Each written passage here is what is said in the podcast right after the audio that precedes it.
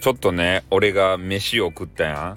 寿司とかさ、食べてね、あれを YouTube をしたわけですよ。そしたらもう皆さんがですね、えー、YouTuber のミルクさんがライバルですねとか、なんかそういうことを言い出すけんね。俺は違う違うよとね。ミルクさん、あミルク大先輩、えー、に向かってそんなライバルだなんてっていう話をしたんですよね。うん。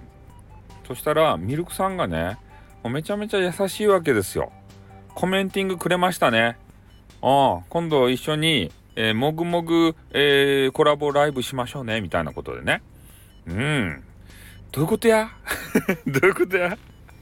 ミルクタウンをもぐもぐしていとや？そういうことじゃないね。そっちじゃなかったですね。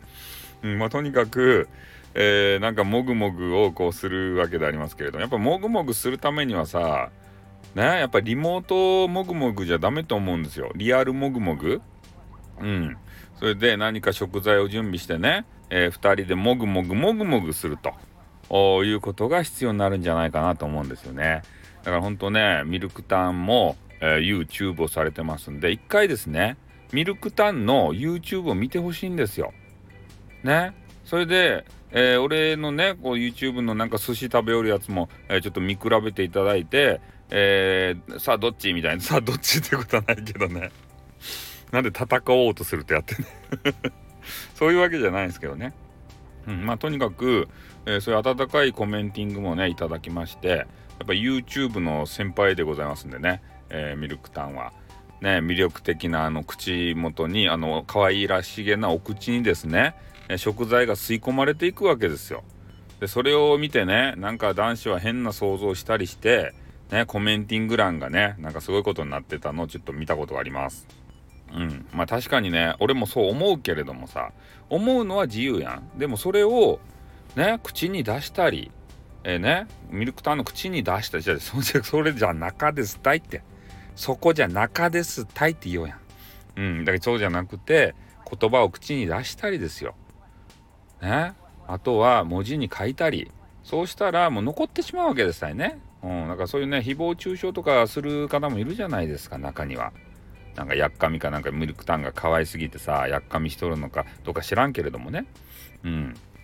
そういう時はやっぱ一回ね、えー、あの頭の中でピャってこうね思いついたとしてもそれをすぐ、えー、ね表現するんじゃなくて少し咀嚼してねそれをえー、ミルクタンが受け取った時にどう感じるのか、ね、それと、えー、その書き込みを見た時に他の方がどう感じるのかここまでねやっぱ思いを巡らせてから発言とか、ね、書き込みとかしなければならない。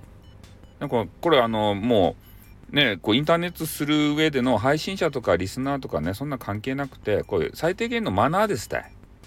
ね、これば守れん人はもうねごあの10年ぐらいちょっとロムらんといかん。ね 10年ぐらいロムっとけってこうねもう何も書かずにロムっときなさいっていう風に言わざるを得ないね本当に。それで様子を見て空気を読んでね分かった時に初めて10年後にね書き込んでいただきたいそういう風に思うね。うんまあ、とにかくなんかよわからんもぐもぐライブですか？コンボライブですか？コラボライブですか？ね、楽しみですね。もぐもぐしたらさ、ね、ミルクタンももぐもぐしてることですかね？つい、ついでって言ったら怒られるね。ミルク大先輩にめちゃめちゃ怒られてしまいますね。私ついでなの？みたいなさ。ね、私デザートでしょ？みたいな、そんなバカ野郎ってね。